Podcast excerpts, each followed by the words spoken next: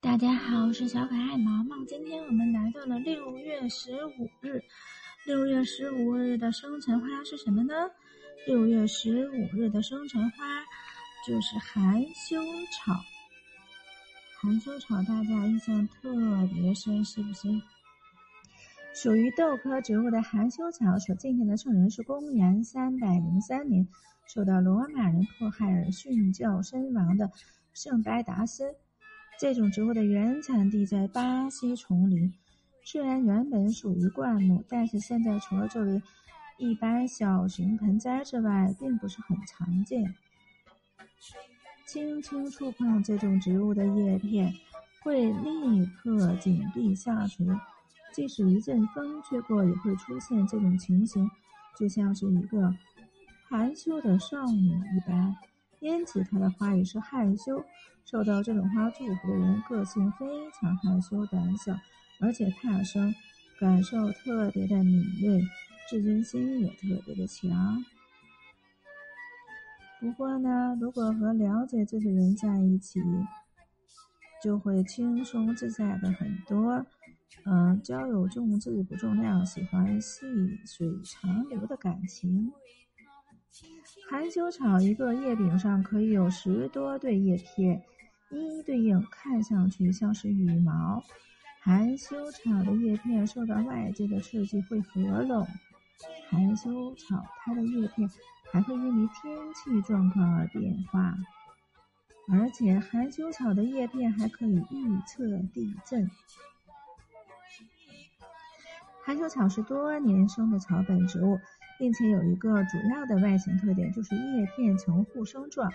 并且一个叶柄上会长出十多对的叶片，远远看去就像生长在草地上的绿色羽毛。而且它之所以会被这么称呼，是因为含羞草的叶片非常的敏感，受到刺激之后会迅速的合拢，等到刺激消失之后才会重新舒展开。而且它的开合状况可以预测天气。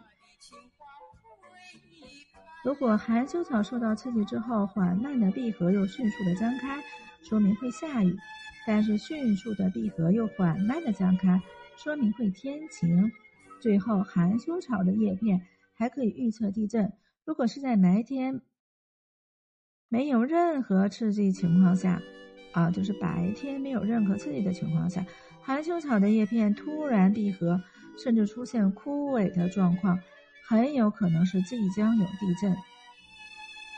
嗯，含羞草这种植物比较喜欢阳光，嗯，养殖地点应该选择阳光比较充足的环境，尤其是在含羞草快开花的时候，可以多增加一些光照，这样可以使花朵开得更多。嗯，它对于土壤的要求不是很高，我们只要选择比较疏松肥沃的土壤就可以了。啊，但是呢，它对水分的需求比较高，所以平时浇水应该要勤一点，嗯，并且呢，随时要保持泥土处于湿润的状态。含羞草，呃，它有一定的功效和作用，它可以止咳化痰、安神止痛、清热利尿。嗯，但是呢，呃，也是禁忌人群，比如说孕妇。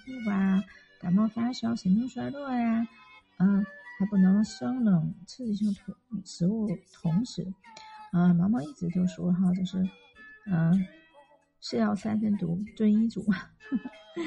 但是真的是，嗯，所有的，嗯，家诊的这好多的花花草草，它不定是，嗯，不只是给人带来美观呐，啊，净化空气啊，还有一些药用、食用啊，各种价值。真的是特别神奇和可爱。今天我们就介绍到这里，我们下期再见。